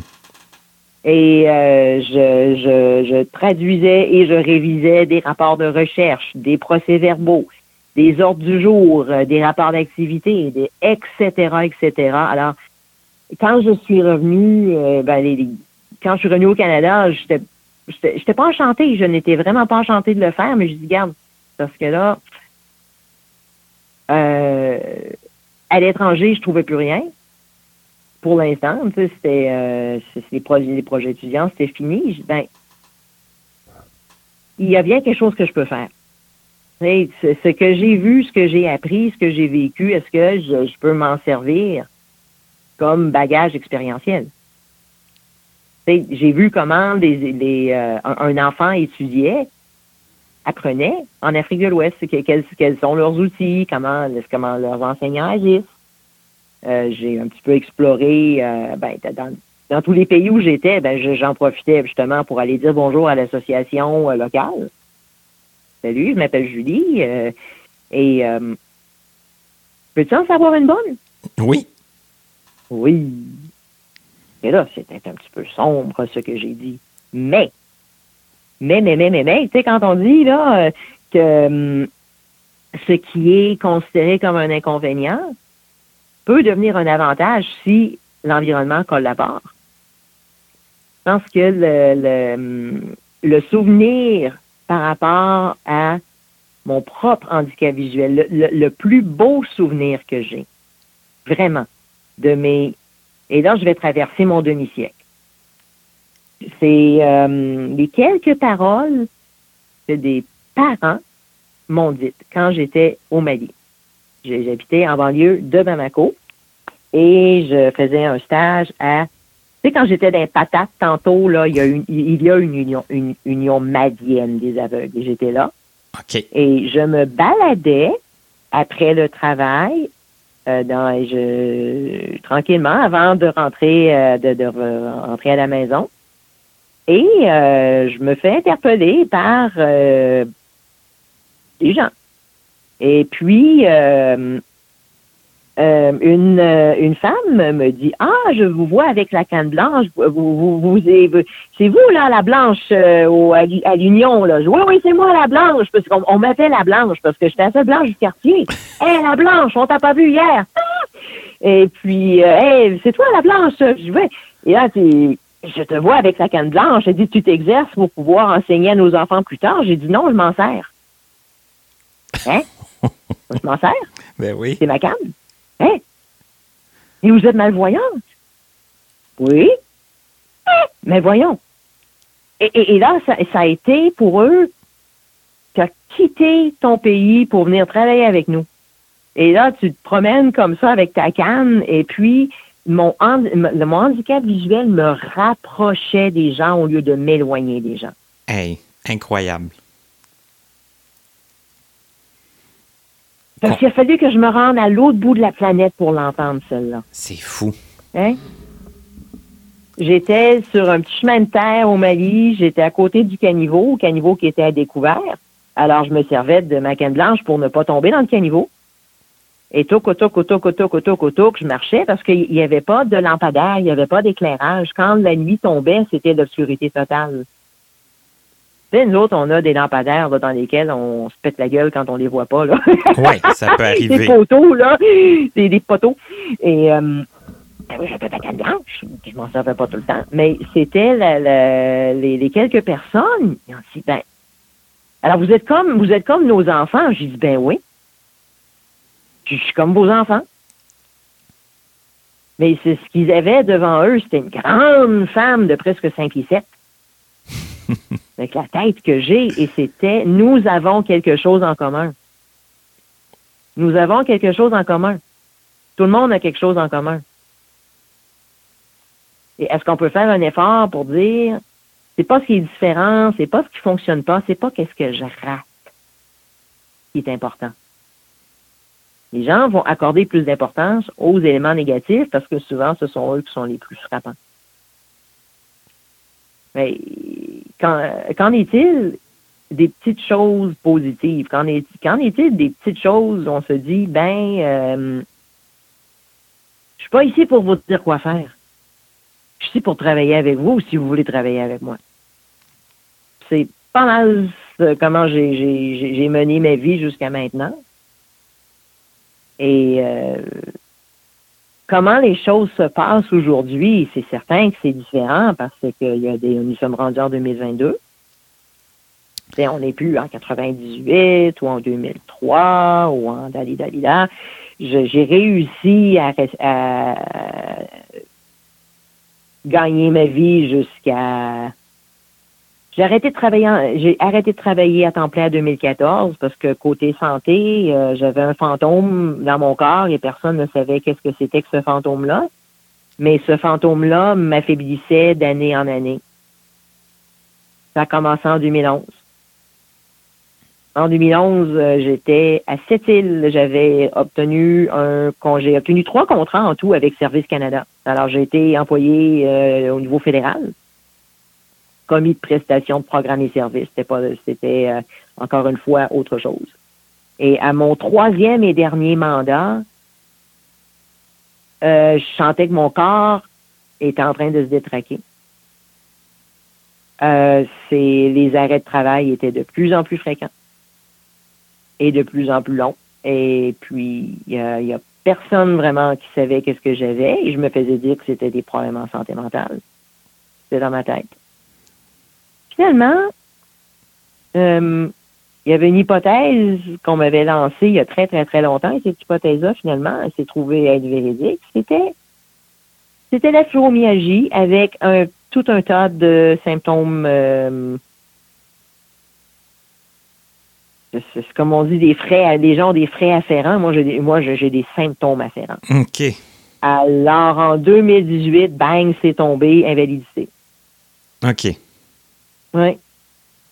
Que la fibromyalgie, que des syndromes de scie, ben même, même il y a deux jours, j'ai reçu un autre diagnostic, là. Les anniversaires, là, un autre. Oh, God, OK. Alors, euh, il a fallu que j'arrête ma grosse machine. Il a fallu que j'arrête ma grosse machine parce que j'ai dit, si je continue comme ça, j'ai dit, c'est... Euh, j'exagère beaucoup, mais j'ai dit, si je continue comme ça, ça va me tuer pas plus compliqué que ça, là. C'est que ça s'en venait de plus en plus. Euh, je passais du temps plein au temps partiel, puis je passais du temps partiel à 100% capote. Et euh, c'est euh, ça a été une drôle, comme on dit, c'est 50 ans que j'ai. Et là, je suis à nouveau à la croisée des chemins où je me dis, ben, c'est comme si, encore une fois, il va falloir que je fasse mes choses à l'extérieur de l'école. Il y avait l'école, quand j'étais, euh, bon, euh, c'est école secondaire. J'étais pas bien à l'école, j'étais plus capable de travailler à l'école. Ben, j'ai un peu transféré euh, le côté développement social, plaisir à la maison des jeunes. Ouais. J'ai dit, je peux plus fonctionner nécessairement bien à l'aise dans le contexte scolaire. Dans le contexte scolaire, je fonctionne, mais je ne ressens pas d'émotion, puis je me, je, je, je, me tiens sur mes gardes. Et je, je baisse mon bouclier et je peux me montrer comme je suis à la maison des jeunes. mais là, je, je, je, répète ça pour dire que je, je transplante cette façon de faire-là dans le monde conventionnel du travail. Je ne peux plus donner de temps plein. C'est parce que les services de soutien à domicile, c'est le jour et le travail, c'est le jour. Il faut que je me découpe en deux, moi, là. là. Oui, c'est ça. C'est ah, belle livraison de nourriture le jour, livraison de pharmacie le jour, soutien à domicile le jour, aide au repas le jour, les intervenants le jour. Ben là, regarde, je suis posé travailler la nuit, moi, là, peut-être. Alors, je dis, ben, regarde, c'est que je, je peux plus, tu dans mon, dans le, le, le, contexte emploi, 9 à 5, tout ça, ou whatever, euh, euh, je ne suis plus en mesure d'évoluer dans ce, j'évolue mal dans ce contexte-là comme j'évoluais mal dans le contexte scolaire. Alors, je suis euh, en train de, pour ça que je disais que c'est la croisée des chemins. Maintenant, je suis en train de réévaluer, à savoir comment est-ce que je peux poursuivre mon cheminement ailleurs. Que bon, ben, l'invalidité, bang, le coup près est tombé en 2018, mais ça, c'est un, un, Qu'est-ce que c'est? C'est une mesure financière, mais c'est un la loi qui va dans ce sens-là, mais ça ne veut pas dire qu'il faut que je vive comme une invalide 24-7. Ben non, c'est ça, c'est une autre chose. Là, il faut que je me réinvente entre quatre murs. Mm-hmm. faut que je me réinvente entre les quatre murs de mon invalidité. Et le contexte de pandémie nous a forcés collectivement à nous réinventer entre quatre murs. Effectivement on a été amené vers ça euh, sans le vouloir personne. Alors, ce qui est assez fou, c'est que hum, le, ce mode de fonctionnement-là, justement, de faire des choses plutôt à distance, que c'est physiquement, euh, physiquement, c'est, j'ai, les pertes ont été considérables. Considérables, là, que les, choses que j'ai dû euh, mettre de côté. c'était majeur. Mais encore une fois, je me plante sur mes deux pattes, je regarde ça dans l'œil, puis je dis bring it on. Hey, j'en ai tellement vu d'autres. Euh, je veux, je suis plus intéressé à vivre une lutte, je suis intéressé à avoir la paix. Et s'il faut que je ralentisse, je vais ralentir, mais je peux, je peux accélérer ailleurs. Je peux, accélérer mes choses ailleurs. C'est dire, ben, euh, euh, les grandes années à l'étranger, bing bang boom, on se promène, on prend l'avion, on est c'est de passer 20 ou 20, disons que des, des, tranches de voyage qui me prenaient 20, que j'étais debout sur mes pattes pendant 20, 28 heures pour me rendre d'un bout à l'autre du monde. Ben oui, oui, c'est derrière moi parce que comme, comme on dit, comme un de mes amis m'a dit il n'y a pas longtemps, je l'ai fait mon trip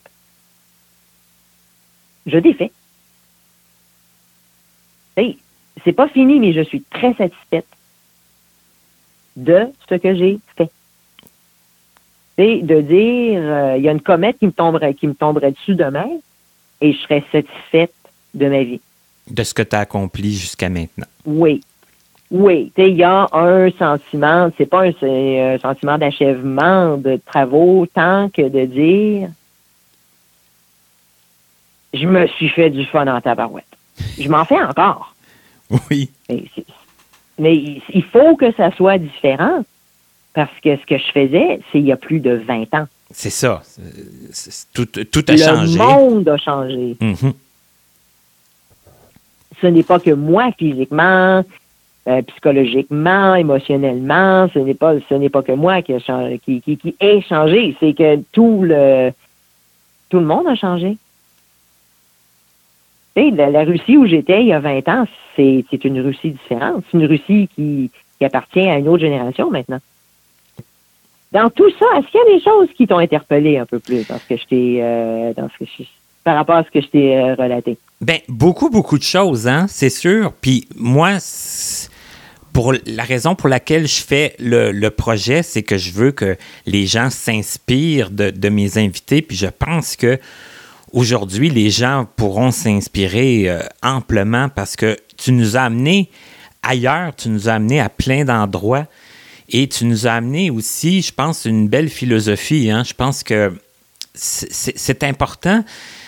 C'est important d'être capable de faire un constat de ce qu'on a de, fait dans notre vie on ne sait pas.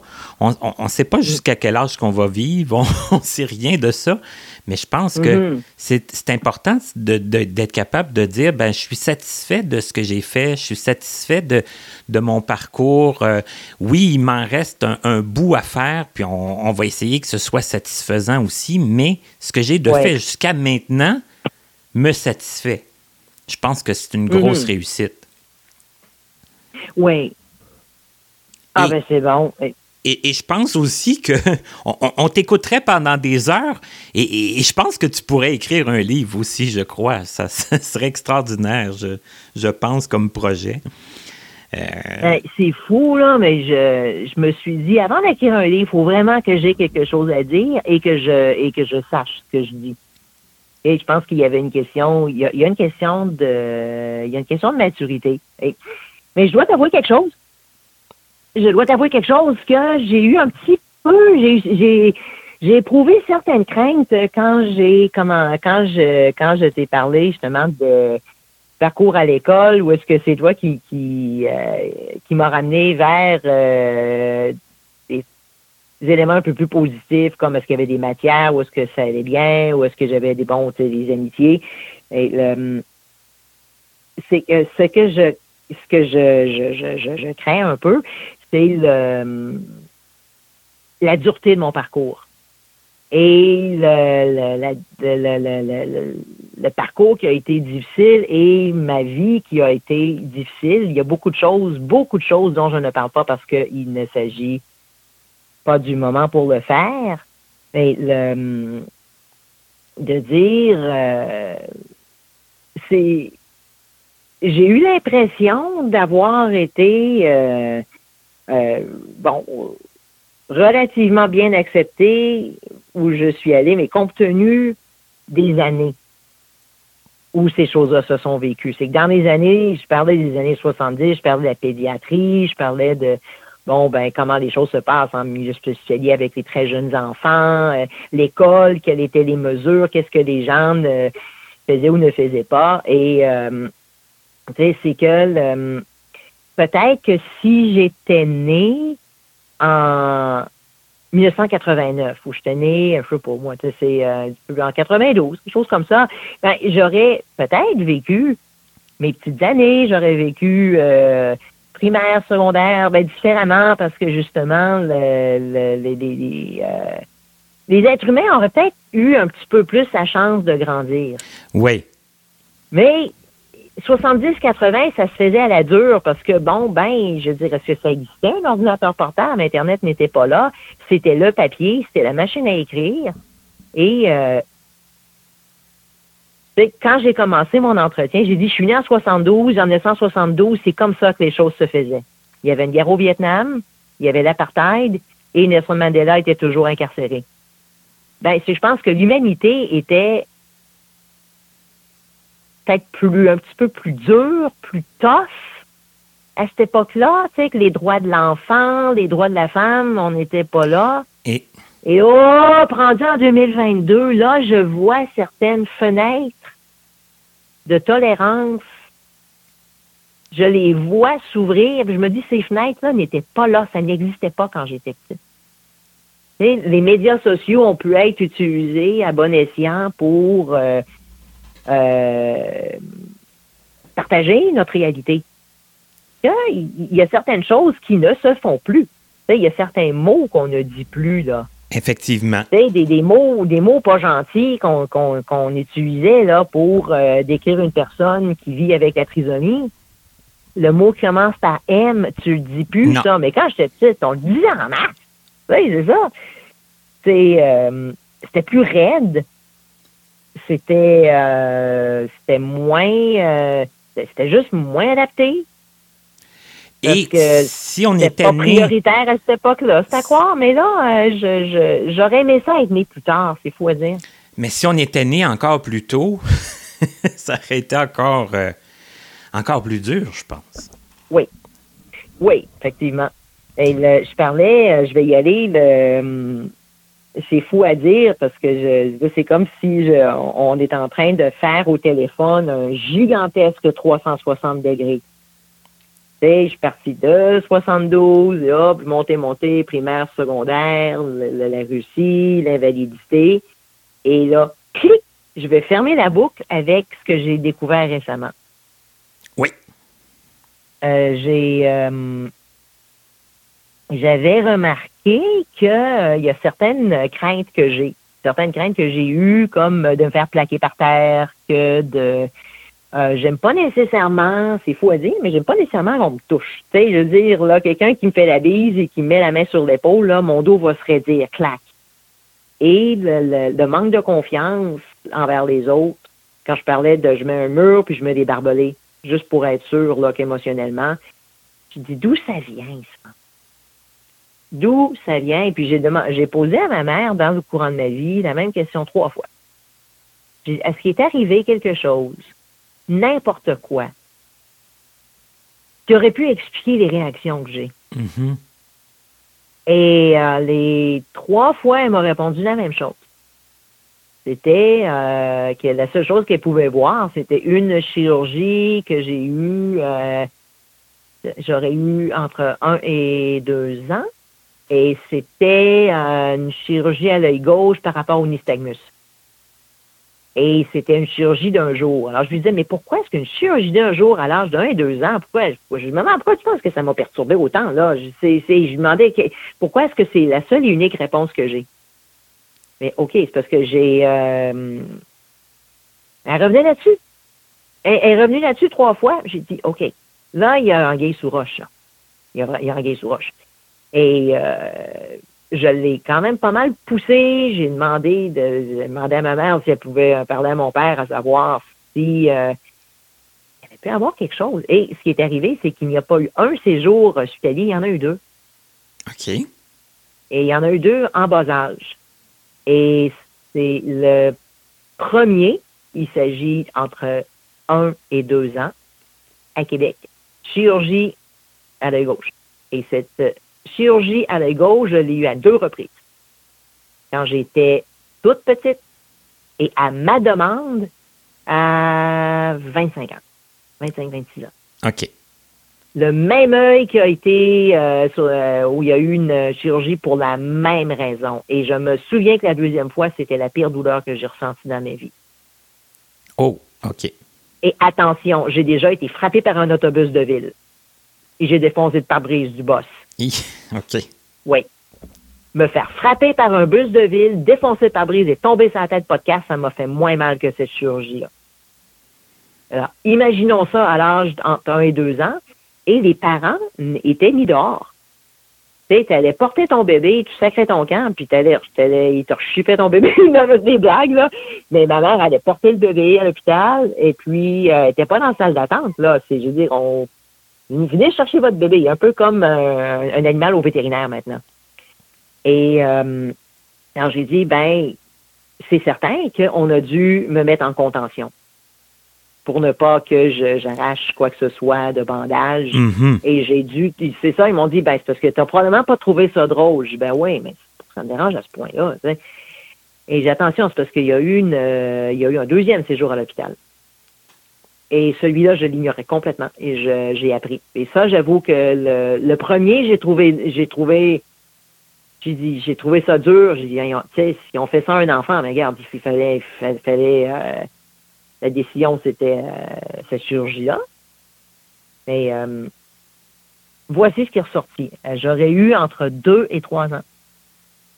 Et un ophtalmologiste voulait faire euh, des tests par rapport à ma rétine, donc euh, il fallait que ma, que ma rétine soit dilatée.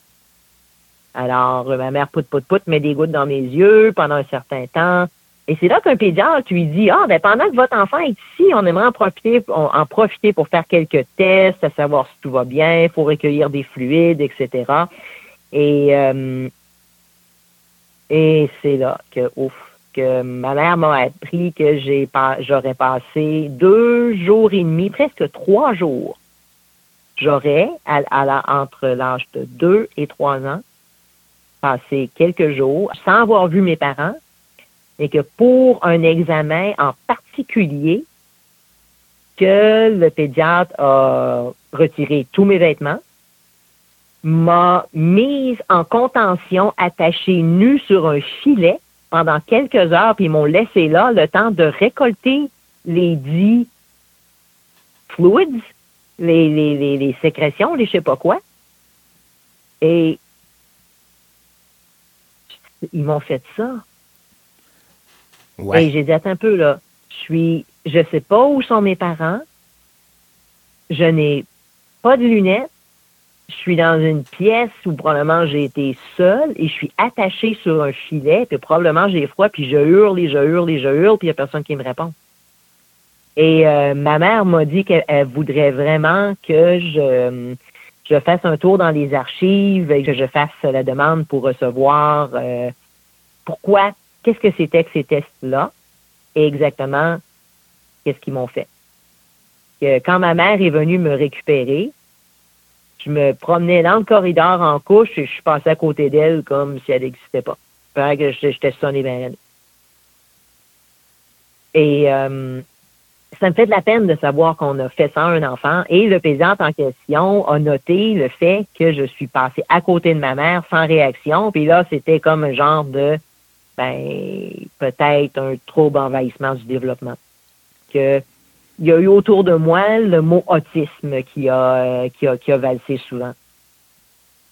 Parce que j'avais l'air bizarre, parce que je fixais, parce que je fixais quelque chose sans le voir, ou je pensais, j'ai dit, c'est-tu rendu que les médecins sont assez tweets pour qu'ils fassent pas la différence entre quelqu'un qui ne voit pas sa mère ou qui ne voit pas les obstacles entre quelqu'un qui n'a pas d'émotion? Et, de rapporter ces, ces, euh, ces réactions-là à plein d'autres choses euh, probablement ben, sans rapport. Là. Ben, je, je, réagissais pas de la façon dont je voulais réagir parce que probablement que j'étais complètement traumatisé. Ah je veux dire, c'est de, de, dire que je ne je ne reconnaissais pas mon environnement. Puis déjà, là, à, 5, à 50, euh, presque 50 ans, quand je marche en lunettes, il faut mes lunettes pour trouver mes lunettes, là, sérieux. Et euh, c'est pour ça, justement, j'ai dit, ben, euh, euh, ces choses-là, j'ai pas l'impression que ça se ferait maintenant. Je n'ai pas l'impression que ça se ferait en 2022. En, en espérant que non, mais c'est que, sincèrement, c'est de dire comment est-ce que les gens peuvent se tromper parfois et peuvent partir sur des théories. L'affaire, c'est parce qu'ils ne pouvaient pas me le demander, mais ils auraient peut-être pu le demander à ma mère, je sais pas, là. Mais de dire est-ce que c'était nécessaire de me faire subir ça, j'ai dû être complètement terrorisé. Une chose, euh, ouais. J'allais dire une chose est certaine, c'est qu'il y a des choses qui marquent euh, dans la tendre enfance, puis là, toi, te questionné pour le savoir. Sinon, euh, si tu l'avais pas, si tu t'étais pas comme douté qu'il pouvait y avoir eu un, événement traumatisant, ben, tu ne l'aurais jamais su. Ouais, deux. Ben, J'irais même deux et demi. Deux et demi, pas tout à fait trois, là, mais c'est qu'il y a eu première chirurgie, un et deux ans. Deuxième démarche, et euh, ma mère devait mettre des gouttes dans mes, euh, justement, là, euh, dans mes yeux pour paralyser bien les yeux. Mais quand ma mère a mis les gouttes, elle m'apporte à l'hôpital, et puis là, elle, elle, écoute, pendant un nombre de jours, va porter le bébé à l'hôpital, euh, retourne à la maison. Bon, ben là, on va vous rappeler, madame, dans tant de temps pour récupérer votre bébé. Mais la journée même, ma mère reçoit un appel et elle, m'a le dit, elle s'est fait réprimander par le, le pédiatre parce qu'apparemment, ma, mère n'aurait pas euh, mis les gouttes comme il faut. Et ma mère lui a dit, écoutez, monsieur, on a mis les gouttes. Et là, c'est que ils m'ont chipé chez moi et puis on a recommencé le processus une, une deuxième fois. OK. Donc, entre à l'hôpital, le monsieur n'est pas content, il n'est pas satisfait, il me chip chez nous, on recommence, rentre à l'hôpital et là, il me garde pendant euh, deux jours et demi. Et c'était de dire, OK, juste l'idée de la contention, ben, j'élabore peut-être, mais je me dis, j'ai trouvé que dans mon existence, moi, j'ai deux modes. Je suis à 100% on, mais je suis à 100% off. J'ai pas vraiment de juste milieu. C'est que je, j'agis à toute force ou je bouge pas. Et poup. Et euh, c'est euh, alors j'ai pas de bouton off. j'ai, j'ai, j'ai, pas de bouton off. J'en, j'en ai un plus maintenant, et je réagis vite, j'agis vite, et puis euh, euh, euh, il y, a certaines choses que je, remarquais là, tu sais, quand, quand justement quelqu'un va quelqu'un va m'immobiliser ou quand on est dans une piscine et quelqu'un, on appelait ça, je, vais te donner un bouillon. C'est de mettre la main, on est dans une piscine, on met la main sur la tête de quelqu'un puis on l'enfonce dans l'eau. Oui.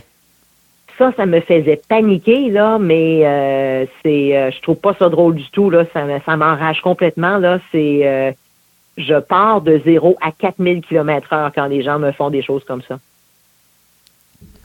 Et euh, ça fait beaucoup réfléchir à dire ben qu'on a un enfant, soit parce qu'il euh, que ce soit la vue, que ce soit l'audition, que ce soit n'importe quoi. Je veux dire, le milieu hospitalier, ça n'a jamais été facile pour un enfant. Ah ben non, ça c'est, je pense que c'est quand même assez, c'est, bien des endroits où ce que les enfants veulent pas euh, aller, puis être laissés là, surtout tout seul. c'est, clair. Hmm. Mais là, c'est le fun. Encore une fois, c'est pour ça que je me dis, je vois les choses euh, avec optimisme pour euh, les générations qui vont me suivre. C'est que de dire que les, les choses se sont améliorées, et qu'on laisse les parents avoir plus de contact avec les enfants dans ces milieux-là parce qu'on reconnaît l'importance par rapport au maintien de la relation. Et quand euh, c'est arrivé quelques fois dans ma vie que la notion de la confiance, mais particulièrement par rapport à mon handicap visuel, c'est de quelqu'un qui m'a crié après quand j'étais pas en mesure de faire quelque chose assez rapidement. Mais c'est pas parce que j'ai mal fait, c'est que ça me prenait plus de temps. Et ça, ce sont des choses qui m'ébranlaient particulièrement tu l'as raté, c'est pas beau, c'est grouille-toi, t'es-tu aveugle, des choses comme ça. Ça, ça me faisait et ça me ça me faisait mal. Mais mal, là, comme ça me dé... ça, c'est difficile de décrire comment ça me faisait mal.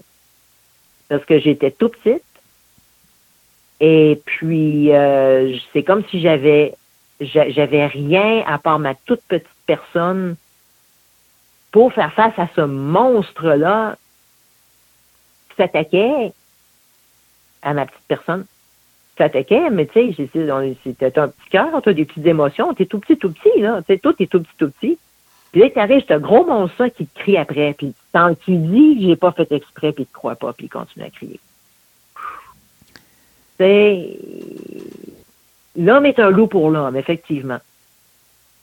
Mais juste de dire qu'on soit plus doux avec les enfants, qu'on les accompagne, et qu'on les respecte. Puis pour une fois, est-ce qu'on peut, c'est ça, c'est ma leçon au monde entier. Demandez-le à vos enfants. Posez des questions à vos enfants. Est-ce que tu aimes ça? Qu'est-ce que tu en penses? Au lieu de prendre des décisions pour les enfants, qu'est-ce qui serait que de prendre des décisions avec les enfants? Rarement est-ce qu'on a pris une décision avec moi. Très rarement il faut faire ça, il faut aller là. Je me suis dit, ils n'ont pas pensé à me le demander. Mais un enfant, c'était peut-être considéré, je j'ai pas 200 ans non plus, là. Mais, c'est comique à dire, comme le, droit de l'enfance s'est développé. C'est ça qui, c'est ça qu'on constate, hein? Le droit de l'enfant, le droit de la femme, le droit des personnes handicapées. Il y a eu beaucoup de développements quand même qui se sont faits euh, oui. dans un demi-siècle et, et à peu près. Là. Oui. Et euh, euh, il y a déjà une personne, justement, qui, qui par la suite, a travaillé pour. En tout cas, toutes les deux, nous avons travaillé pour le même employeur, mais à des moments différents. Alors, euh, c'est une femme qui s'appelle Yolanda, puis justement, euh, euh, Yolanda et moi avons travaillé pour le même organisme, mais pas en même temps. Et j'avais croisé cette dame. Tu vas comprendre pourquoi je parle de Yolanda. C'est qui Yolanda? Yolanda a dit quelque chose de fun. Les gens me disent des choses intéressantes. Et en fait, je m'étais j'avais croisé Yolanda quand je sortais de l'hôtel de ville de Montréal. Il y avait eu à l'hôtel de ville une audience par rapport à une démarche liée à l'accessibilité du métro. C'est un organisme qui s'appelle le Rapplique là, qui avait euh, lancé un, euh, un peu comme poursuivre le gouvernement du Québec pour leur dire que le métro est inaccessible. Puis là, ben, l'audience était ouverte euh, aux personnes en situation de handicap, on pouvait se rendre là. que je, je pense avant midi à l'hôtel de ville comme spectateur. Et quand je sors de l'hôtel de ville, coucou, je vois Yolanda, puis je suis toute contente, bonjour, da, da, da. Et là, euh, Yolanda me partage son opinion sur ce qu'elle venait de voir. Et puis, euh, elle me, justement, me parlait de, qu'est-ce qu'elle pensait là, par rapport euh, aux démarches. Et elle m'a lancé ça. Elle dit, euh, j'ai l'impression que, là, je veux pas relater ses paroles mot à mot, mais elle avait l'impression que notre génération, ma génération et sa, génération, qu'on n'avait pas fait grand-chose pour la génération suivante de femmes en situation de handicap. Elle dit, la génération suivante risque de nous détester pour ça. Nous autres, on est restés assis et on n'a rien fait. Et euh, je ne peux pas vraiment, au Québec, je ne peux pas vraiment être en désaccord avec, avec ce qu'elle a dit. C'est peut-être extrême, mais justement de dire que, bon, ben, on se retrouve devant un métro qui est inaccessible. Tu sais, comment est-ce que c'est arrivé? Puis là, on est pogné avec, là. Et euh, je me suis dit, oui, c'est vrai, j'ai changé des choses pour moi-même, par moi-même.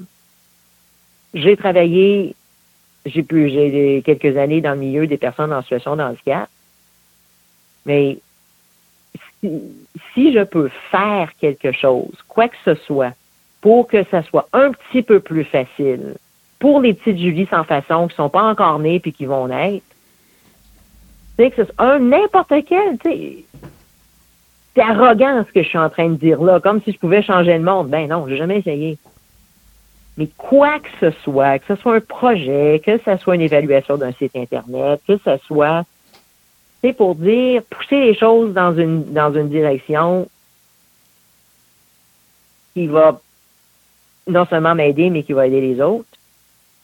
Euh, le, ce que Yolanda m'a dit, que finalement, que collectivement, on n'a peut-être pas encore fait grand-chose pour les petits et les petites qui s'en viennent, là, parce que c'est... Euh, euh, c'est... Euh, non, honnêtement, je serais pas je, je, suis pas intéressée à ce que quelqu'un d'autre vive ce que j'ai vécu. Dans le mauvais. Mais je suis drôlement intéressée à ce que quelqu'un vive ce que j'ai vécu dans les, les beaux moments. Effectivement, puis je pense que, tu sais, individuellement, ce qu'on a fait chacun comme tu dis, que ce soit le plus petit des projets pour faire avancer l'accessibilité ou pour l'acceptation, la défense euh, des droits. Je pense que c'est ça. Je pense que collectivement, c'est on, on, a fait, je pense, ce qu'on a pu puis ce qu'on qu'on avait à faire. Oui. Mais en tous les cas, euh, c'est euh, c'est un beau voyage qu'on a fait, toi et moi, euh, aujourd'hui, en, ce beau dimanche. Effectivement. Et puis, on, va se laisser là-dessus, on va, on va compléter. Puis, comme je te dis, les gens vont avoir, je pense, amplement de pistes de réflexion, justement, à savoir peut-être quoi faire eux aussi pour laisser leur trace Et je pense que c'est un, très beau message. Ben oui, en, tous les cas, je te remercie de m'avoir inclus dans le dans la, démarche des entretiens. Et puis, euh, je vais euh, mon euh, mon entretien sera en ligne, puis il va se il va se joindre aux entretiens de quelques personnes que je connais d'ailleurs. Là, quand j'ai regardé le, qui qui, qui est ta liste d'invités, qui sont les personnes que tu as interviewées, il y a quelques noms que je reconnaissais. Alors, je trouve ça bon. Là, je vais aller les rejoindre.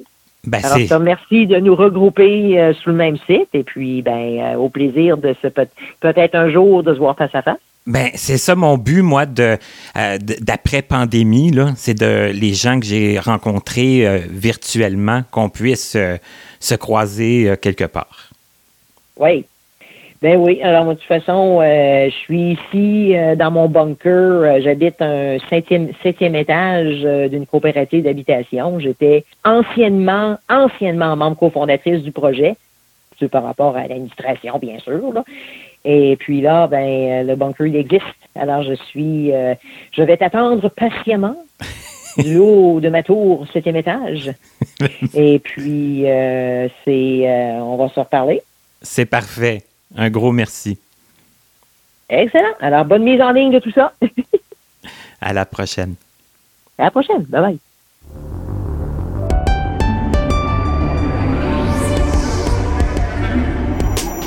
C'était Connaissez-vous avec Martin Chouinard. Collaborateur bénévole. Présentatrice Katia Darèche. Recherchiste Pierre Saint-Onge. Montage Frédéric Gauthier. Mise en ligne, Stéphanie Carrasco. Musique, Stéphane Pilon. Pour toute question, commentaire ou si vous désirez écouter ou réécouter nos entrevues, visitez notre site web au www.martinchouinard.com. En terminant, il est important de prendre note que les opinions émises par les invités entendus dans ce balado leur appartiennent et ne reflète pas nécessairement la pensée des collaborateurs de Connaissez-vous. À bientôt!